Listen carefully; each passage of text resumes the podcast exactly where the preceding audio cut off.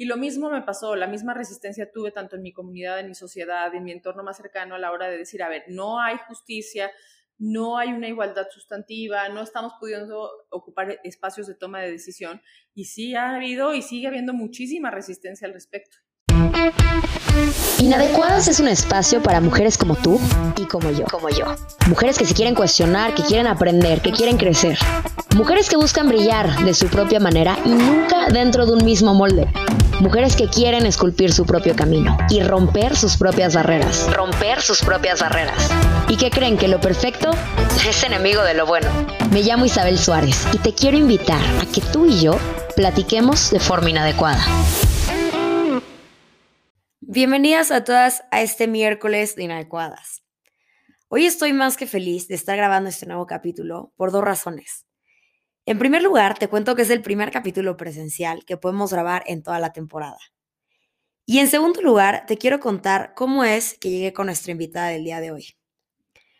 Unas semanas antes de lanzar el primer capítulo de Inadecuadas, se acercó conmigo una muy amiga mía a regalarme un libro. El libro se llama Invisibles. Y lo que más me llamó la atención fue una frase que tiene en la portada. Cuando algo se nombra, entonces ese algo existe.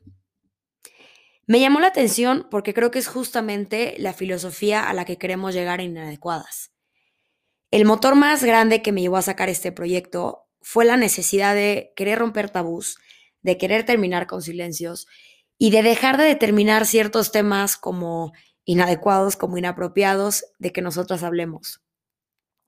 Te voy a contar un poquito más de este libro. Invisibles es un estudio, es una tesis, que la autora hace a las mujeres dentro de la comunidad judía en México. Para esto ella entrevistó a varias mujeres y les preguntó qué significaba ser mujer dentro de esta comunidad. Ella concluye con ciertas limitaciones laborales, con ciertas limitaciones económicas, incluso con temas de violencia de género. Es un libro que habla de la situación de la mujer, pero no al aire, lo habla de una situación demasiado real, demasiado aterrizada y sobre todo demasiado valiente. Antes de grabar este capítulo, platicando con la autora, me preguntó si yo me pude identificar con las ideas que presenta en su libro. Y le dije que completamente, que no creía que era un tema que solamente pasaba dentro de la comunidad judía, sino que era una, una problemática a nivel nacional, que era un tema que todas las mujeres vivíamos sin importar religión, sin importar comunidad, sin importar extracto socioeconómico, nada. Te voy a contar un poquito más de ella. Estoy más que orgullosa y estoy más que feliz de tener a la autora de este libro enfrente. Ella es Paula Salmon, es licenciada en Historia del Arte y en Derecho, es maestra en Sociología, es creadora de la Asociación Civil Mujeres con Alas, es directora de Relaciones Institucionales y de Gobierno del Museo de Memoria y Tolerancia, y anteriormente fue directora general de Asuntos Internacionales de la Policía Federal, así como coordinadora de proyectos del Ministerio de Defensa de Israel en México. Paul es mujer, como tú y como yo. Paul es mamá. Pero Paul es alguien que ha dedicado gran parte de su vida a luchar por que las mujeres tengan una vida más digna y una vida libre de violencia. Es alguien que todos los días rompe el molde, rompe con estereotipos, y ha luchado por salir de estos roles y por salir de estas etiquetas que nos imponen desde muy chiquitas. Paul es un ejemplo enorme de que sin importar la cultura con la que creciste, sin importar la comunidad en la que creciste, tu religión, los valores de tu familia, las tradiciones con las que te has rodeado, siempre está en tus manos querer cambiar el rumbo. Está en tus manos decidir, está en tus manos informarte y no importa de dónde vengas, tu voz vale tu voz cuenta, tu voz importa. Hola, gracias por estar aquí con nosotras hoy. Nuevamente estoy más que feliz de tenerte aquí.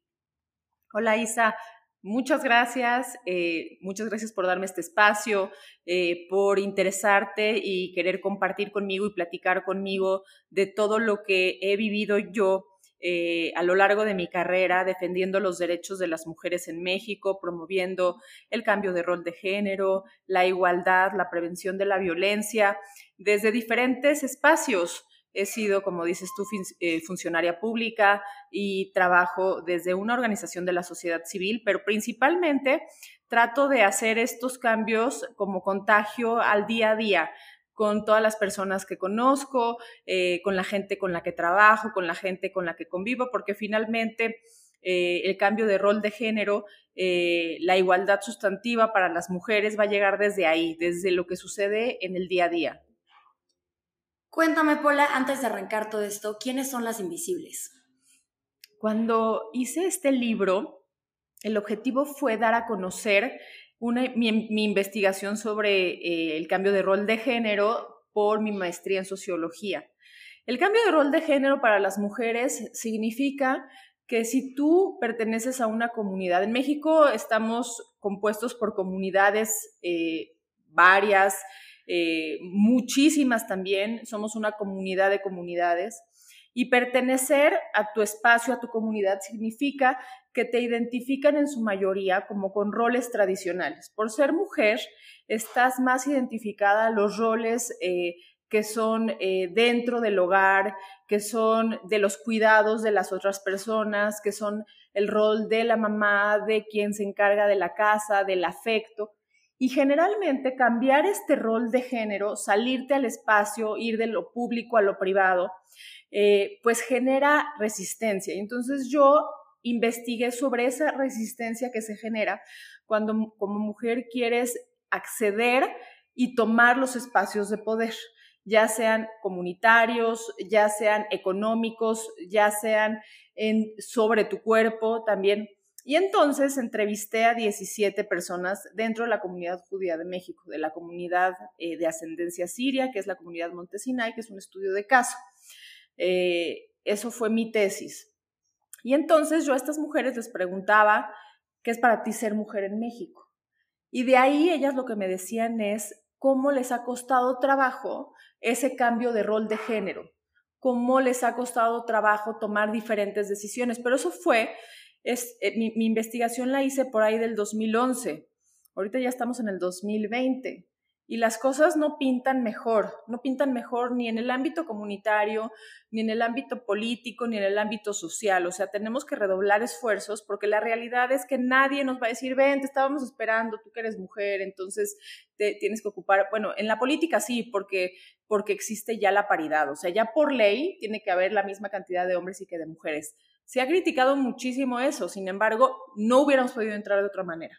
Ahora sí hay que demostrar y que hagamos que entren las mejores mujeres y los mejores hombres.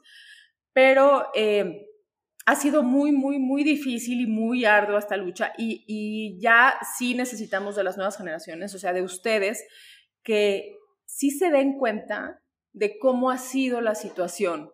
O sea, no viene de gratis que ahora ustedes puedan elegir qué carrera estudiar, eh, no, no, viene de, gratis que ahora puedan elegir ser o no mamás, eh, no viene de gratis que ustedes puedan elegir sobre su sexualidad, porque han habido, o sea, bueno, siglos, siglos de luchas. Para empezar, se acaba de, se acaba de conmemorar, creo, me acuerdo, es el 67 aniversario del derecho al voto para las mujeres en México es un acontecimiento, porque pues, alguien, antes no teníamos el, derecho a decidir, ¿no? Ni siquiera para eso.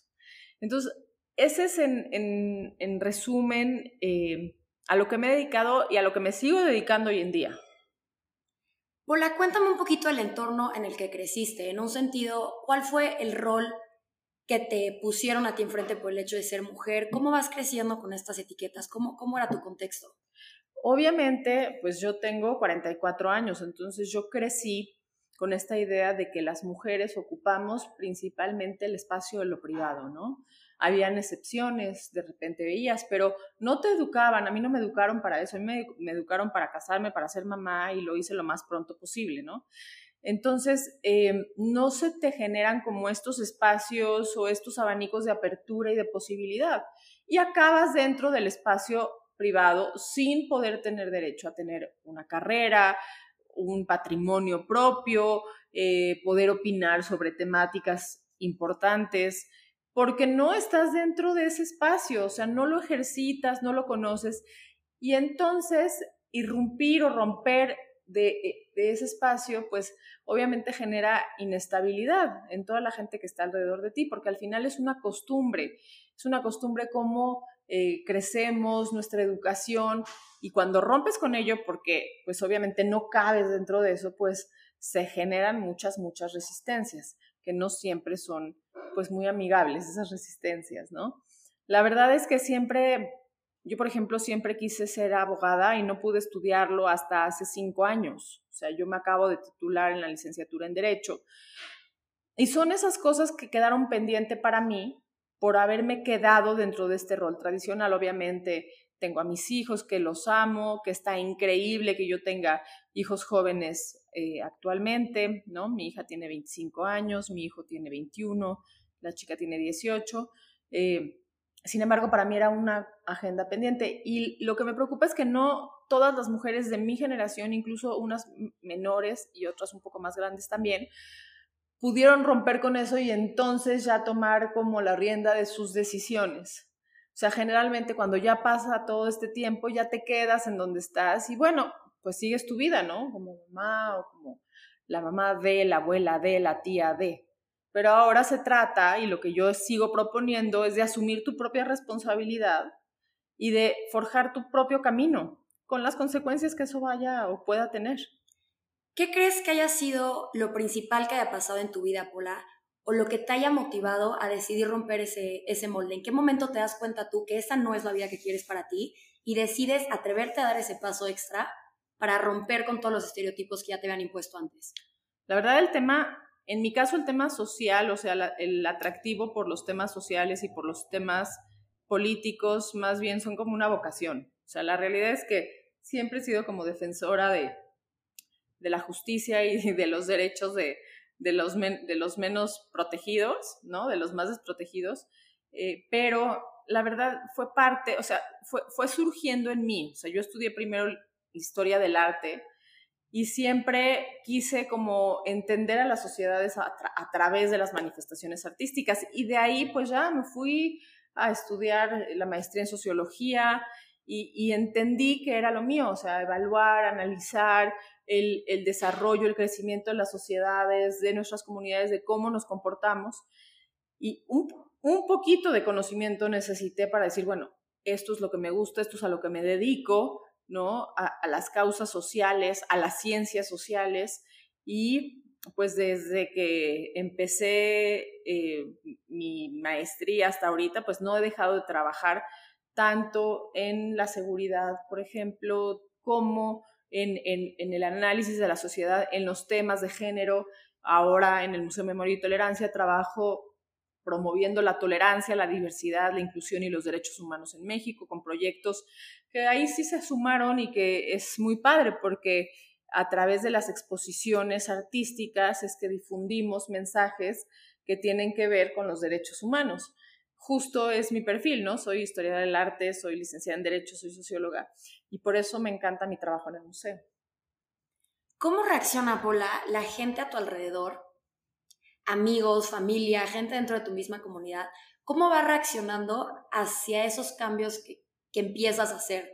Desde empezar a romper estereotipos con detalles chiquitos hasta escribir este libro, hasta dedicarte a lo que te dedicas hoy en día.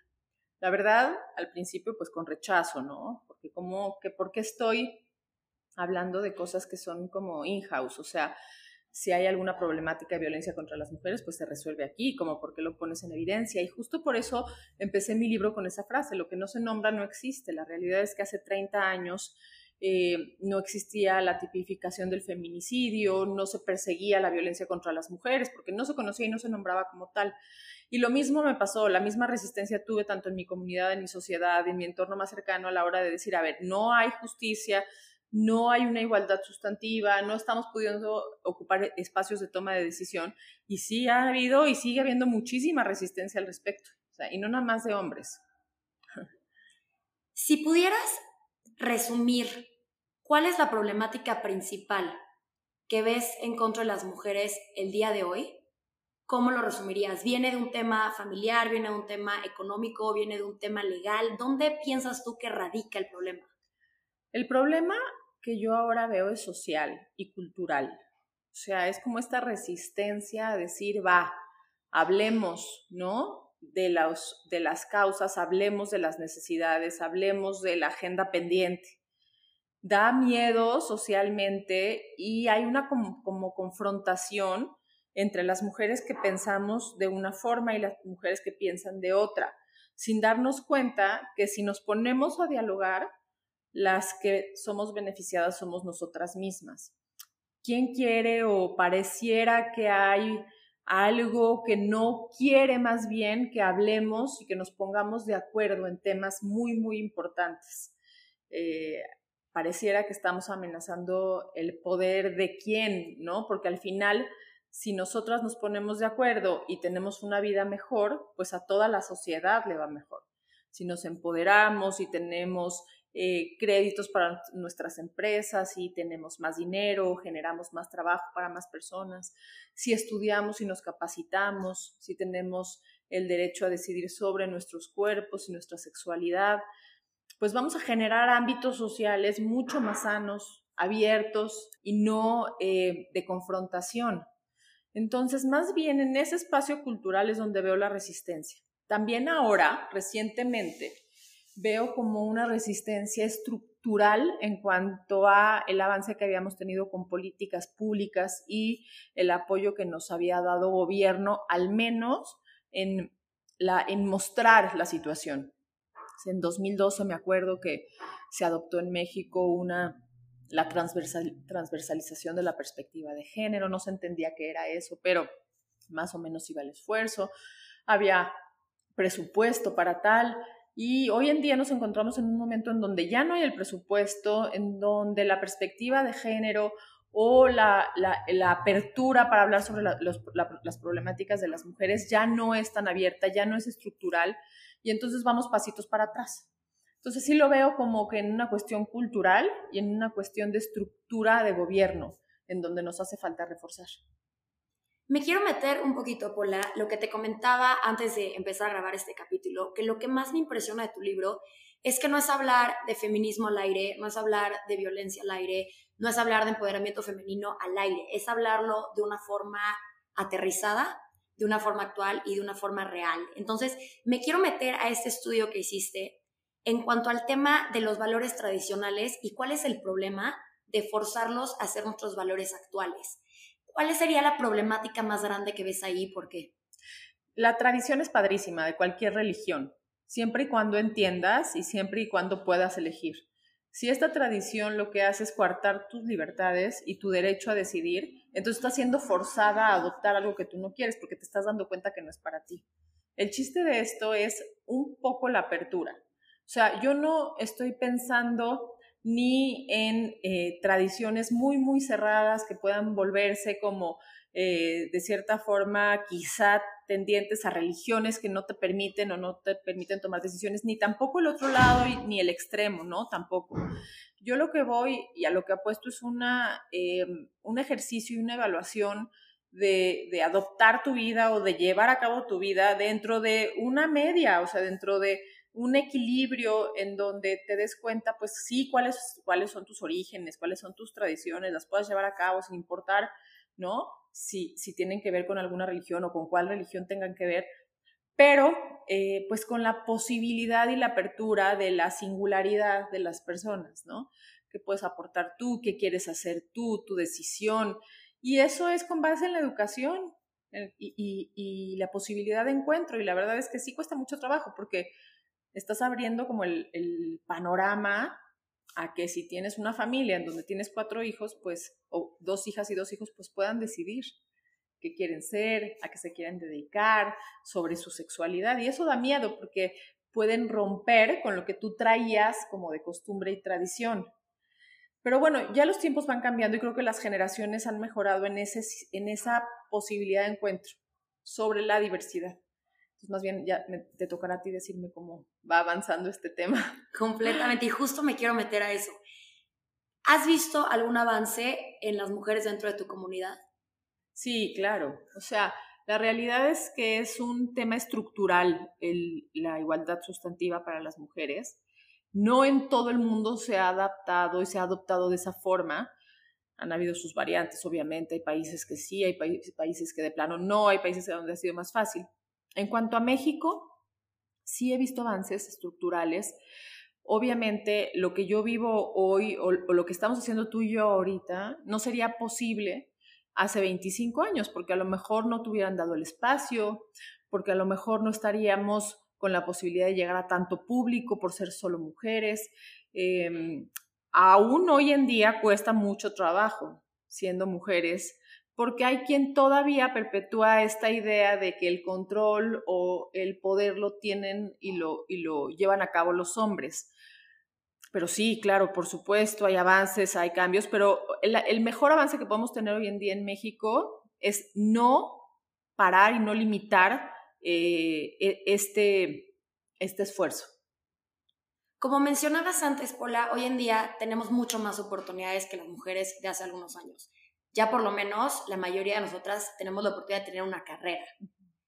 ¿Qué problema le ves al ya darle una carrera a todas estas mujeres? ¿Qué nos falta para verdaderamente salir al mundo laboral de la misma manera que lo hacen los hombres? ¿Crees que dependa de nosotras para animarnos o crees que dependa de algo externo?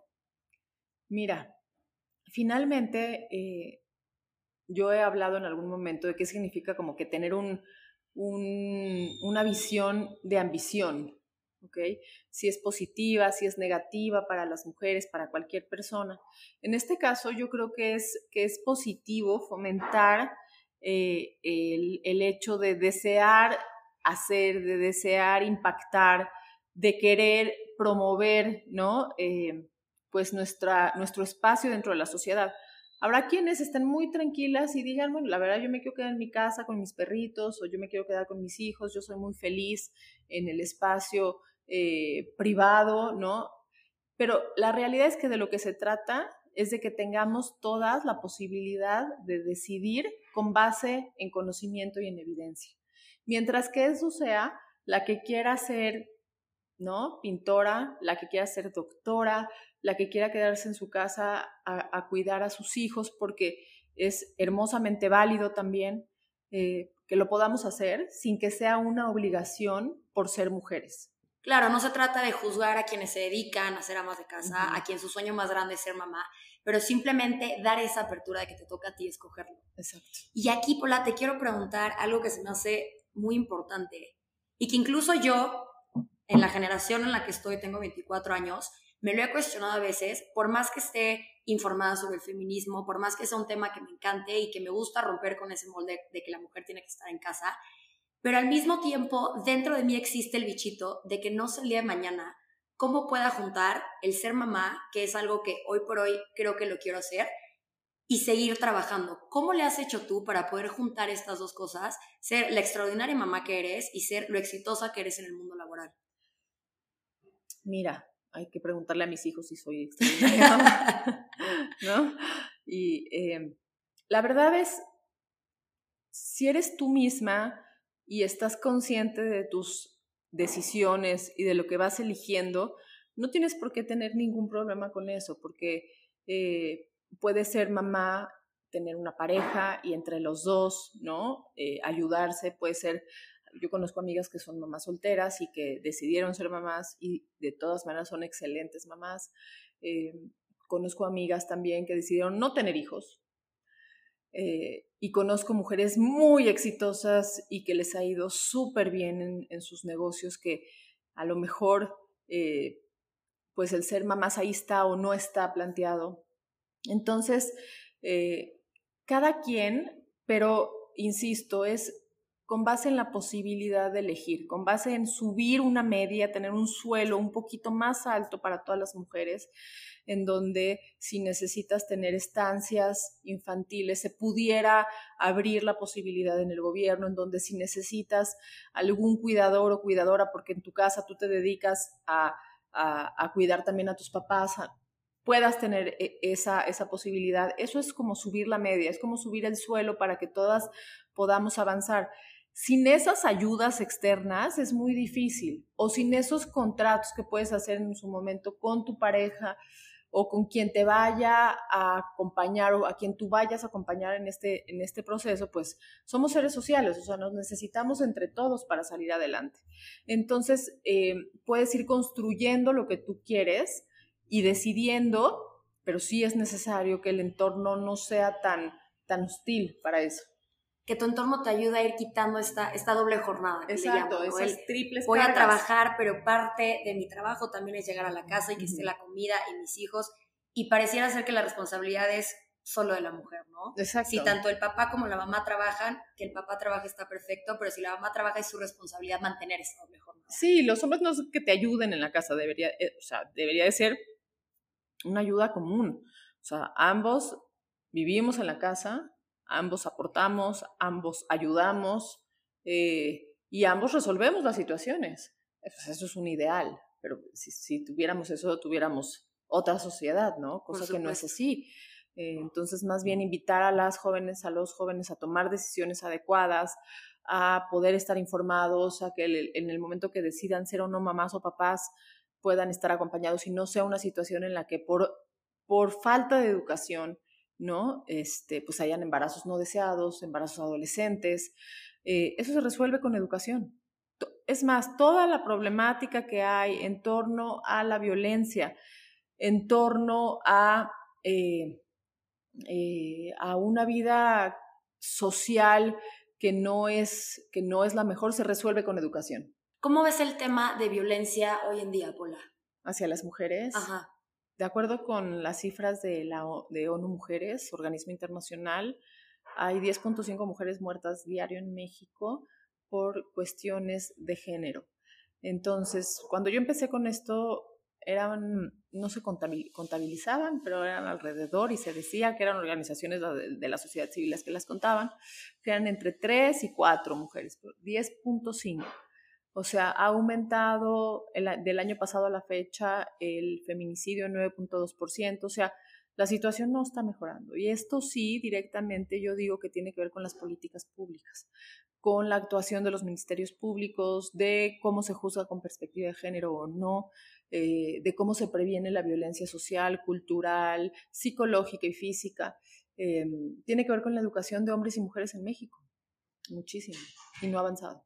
¿Te esperabas que la situación estuviera así, Pola? ¿A qué me refiero? Una vez que te empiezas a meter en este tema, te empiezas a informar, empiezas a trabajar en todo esto, ¿te sorprendió cómo encontraste las cosas o lo esperabas?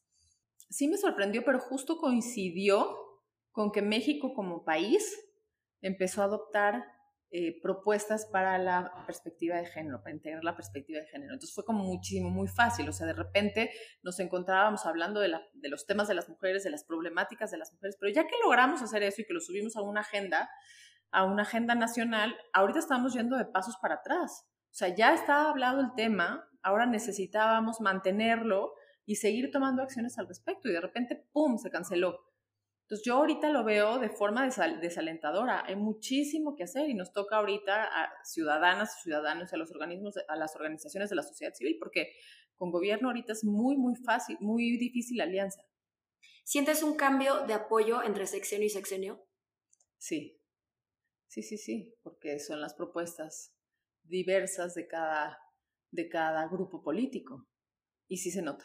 Hola, escuchando ya toda tu trayectoria, a lo que has llegado en este punto de tu vida, si pudieras voltear atrás y hablar con la, con la Pola que empezaba a dudar si los estereotipos que tenía encima de ella eran los correctos, que le empezaban a hacer esa espinita de querer romper el molde, ¿qué le dirías hoy en día? Pues que el camino ha sido el correcto, o sea, que el crecimiento personal a través de pues, las experiencias fueron las correctas, porque no cambiaría nada, nada de mi pasado. Lo que sí es que, y la diferencia con lo que ustedes tienen ahorita o las más jóvenes tienen ahorita, es la posibilidad de, decidir más efectivamente y con, más conocimiento. A mí me tocó decidir sin, sin conocimiento sin experiencia previa. En mi entorno no se hablaba que las mujeres pudiéramos tomar decisiones, pudiéramos estudiar, por ejemplo, cosa que, que yo lo hice mucho más tarde. Entonces diría, me diría que siga en lo mismo, porque al final cuando es vocación, cuando ya lo traes y lo quieres seguir haciendo, no, nada va a evitar que lo hagas. Hoy en día sigues sintiendo miedo a romper este molde porque sé que es algo que no haces una vez y ya por el resto de tu vida ya lo rompiste. Sé que es algo que diario es una lucha con la que te enfrentas. ¿Tienes pues miedo? No, miedo no. Más bien me sigo sorprendiendo a veces de las resistencias. Y luego me sorprendo del, del lado positivo también, de decir, ay, se generaron espacios. Miedo no, miedo literal a los temas de, de, violencia en México, sí, o sea, salir a la calle de repente, estar sola, sí, y es una tristeza seguir teniendo miedo de caminar en la calle en México si es de noche, sola como mujer. Sí, ojalá que eso no, existe, no, no existiera, pero más allá de eso, no, hablar de estos temas y poder poner en una agenda, en una agenda social y política, temas trascendentales o temas diversos o temas que pudieran ser incómodos porque hay algunas personas que los aprueban o desaprueban. No, para mí me daría más miedo no poderlos hablar. Completamente. Paula, la primera pregunta con la que arranqué este capítulo fue quiénes son las invisibles. Ahora te quiero preguntar, ¿qué implica la visibilidad? Es una responsabilidad, o sea, alzar tu voz, tener presencia, eh, aportar, implica responsabilidad, que está muy bien, porque no todos somos perfectos, en algún momento nos podemos equivocar. Y entonces, pues asumir esa responsabilidad y decir, bueno, aquí hubo un tope, aquí no se pudo, voy a ir por otro lado. La visibilidad implica ciudadanía, implica democracia, implica participación, implica crítica, implica comenzar de nuevo y no quedarnos como en este lugar en donde al ser invisibles, pues es como si no existiéramos. ¿Tienes la esperanza de que podamos ver alguna mejora importante en 5 o 10 años? Pues sí, la esperanza sí. ¿Cómo lo vamos a hacer? Está muy, muy complicado. Yo sigo trabajando en el tema, o sea, yo por lo menos en mi entorno más cercano, ¿no? En la promoción de la toma de decisiones de mis hijas, de mi hijo, entre mis amigas, entre la gente que conozco, en mi trabajo desde el museo para difundir información útil para prevenir la violencia, para promover la igualdad, desde mi trabajo como activista eh, social, también no voy a dejar de defender las causas de las mujeres, no voy a dejar de promover la toma de decisiones. Entonces, puede ser más rápido o menos rápido, dependiendo ahora sí que de la estructura y de lo de afuera, pero yo no lo voy a dejar de hacer. Si alguien que te esté escuchando tiene esta espinita de querer salir de este rango, de ser invisible, por así decirlo, de querer romper ese estereotipo, de querer empezar una vida laboral, de querer empezar a tomar estas decisiones, ¿qué consejo les darías para pasar ese bache de miedo que se requiere? Sí, no es bache de miedo, es, es, es como de cierta forma salirte de tu, de tu espacio de confort. O sea, si eres una chava de 20 años, que vives con tus papás, que estás cómoda ahí, y de repente dices, bueno, pues ¿para qué lo hago si aquí estoy bien? Si te retes y si te salgas de este lugar y digas, bueno, lo voy a hacer por mí, necesito eh, tomar decisiones, comprometerme un poquito más, salirme de este espacio cómodo, porque si no, es, es muy atractivo quedarte ahí, ¿no?